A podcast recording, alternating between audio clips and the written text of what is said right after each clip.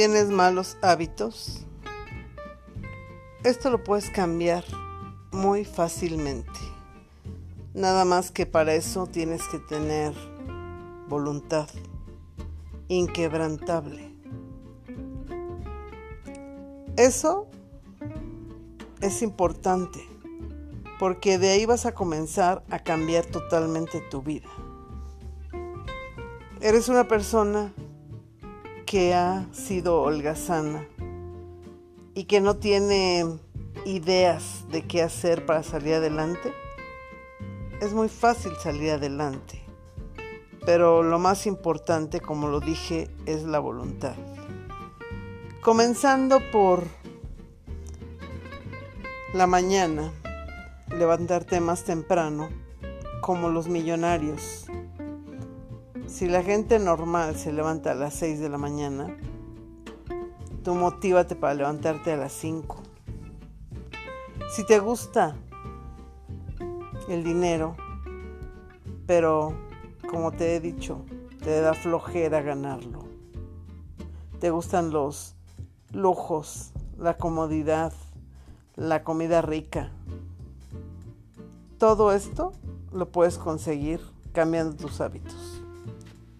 Como te dije, los millonarios se levantan a las 5 de la mañana. Los millonarios leen cuatro libros al mes. Los millonarios hacen ejercicio. Comen sanamente. No son personas que les guste perder el tiempo.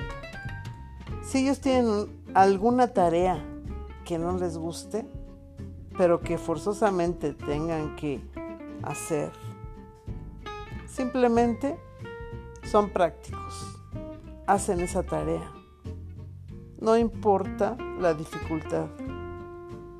Es que reconozcamos que en lo que decimos, ay, qué flojera, quiero o tengo que hacer esto, tengo que levantar la ropa que se me cayó del armario.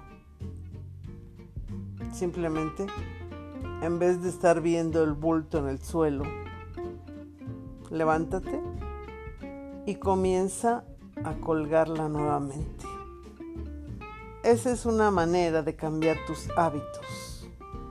Si tú comienzas a hacer ejercicio porque durante años no lo has hecho, comienza a hacer ejercicio hoy y cuando hayan pasado más de 21 días, tu cuerpo estará programado para hacerlo.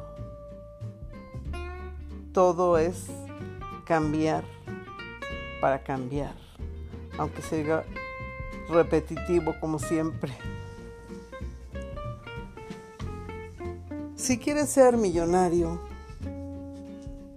comienza a emprender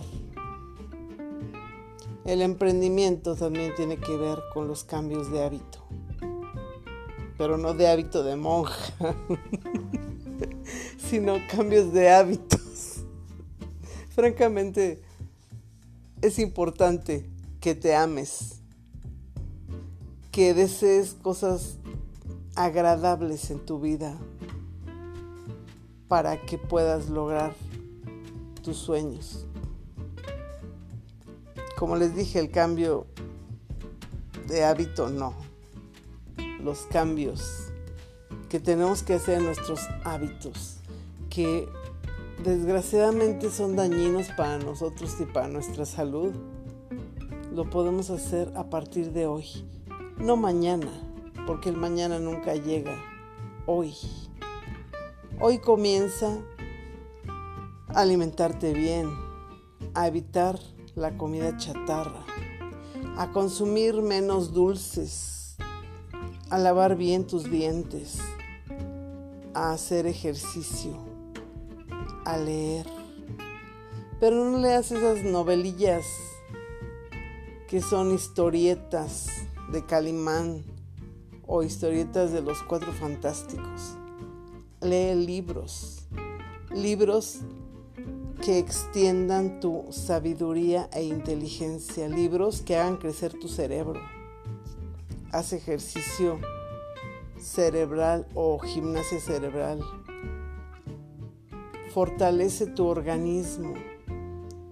toma vitaminas, pero trata de tomar vitaminas naturales de los alimentos, no vitaminas que probablemente digan vitamina C,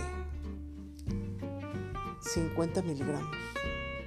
Y no, traiga 5 miligramos y lo demás talco. Por eso también a veces se generan piedras en los riñones, porque tomamos polvo o minerales que no necesitamos. Toma agua, pero sin tantos minerales, porque eso es lo que también afecta a los riñones. Bueno, aquí lo importante es que tú tengas las ganas de cambiar. ¿Sí? Llegaste a ver la película de una pastilla que hacía que tu cerebro trabajara al 100%? Pues imagínate, el chavo vivía en un departamentillo ahí todo tirado y en la calle se encontró, no me acuerdo a quién, creo que a su cuñada o no sé, no sé a quién se encontró y le comentó que estaba vendiendo esas pastillas que te ayudaban, más bien, a ti no, al muchacho, le ayudaban a utilizar el 100% de su cerebro. Pues el muchacho se tomó la pastilla. Ah, porque por cierto, me parece que en esa película, él recibió a un amigo en su casa y no me acuerdo si, si él salió o salió el amigo. Y traía, hagan de cuenta, una bolsita con un cuarto de kilo de esas cápsulas. Y las escondió en la estufa, en el horno. Entonces llegaron, se metieron a su departamento y asesinaron al muchacho al que llegó, no a él y encontró las cápsulas y comenzó a usarlas. Ah, pues cuando se la tomó, en 10 minutos recogió todo su departamento. Así es como empezó a cambiar. Se hizo millonario y muchas cosas. Pero en este caso nosotros no tenemos esa pastilla. Aunque me parece que ya la venden. Pues haz de cuenta que tomas la pastilla y cambias totalmente tu vida. Esa pastilla la puedes imaginar que te la tomas o imagínate que en tu alimentación viene eso para hacer que tu cerebro trabaje al 100%. Los hábitos que tenemos son hábitos que hemos creado durante años. El dormir mucho, el estar acostadotes viendo o jugando juegos de video, el ver películas, el estar comiendo alimentos chatarra como palomitas, chocolates, eh, papas fritas, frituras en general. Todo eso son malos hábitos. El no leer, el tirar la ropa al suelo, el ni siquiera ayudar a nuestra madre a levantar el plato al lavadero de los trastes. Esos son malos hábitos que debemos de corregir para cambiar nuestra vida. Dejemos de ser flojos. La flojera es mala compañera. Hasta parece un verso, pero es, es la verdad. La flojera lo arrastra a uno a pedir limosna. Acuérdense del juego de serpientes y escaleras. No sé si todos lo conozcan, pero los que no lo conozcan, les voy a decir cómo es. Es una hoja grande donde está dibujado unos 50 o 60 círculos en los cuales vienen que un pajarito, una niña, un señor y entonces hay serpientes que llegan del 1 al 50 o del 1 al 20 y así. Y hay escaleras. La escalera te sube y la serpiente te tira. En este caso está el señor acostado, durmiendo, y se cae y en el círculo de abajo está pidiendo limosna. Entonces, ¿para qué esperar a que no suceda esto? Hay que ser conscientes de lo que hacemos. Dicen que muchos chavos y chavas últimamente prefieren estar en la casa de sus papás y no independizarse. Y eso es dañino para ellos y para sus padres, porque los padres a veces ya no tienen las fuerzas para seguirlos manteniendo y ellos no se dan cuenta que son una gran carga.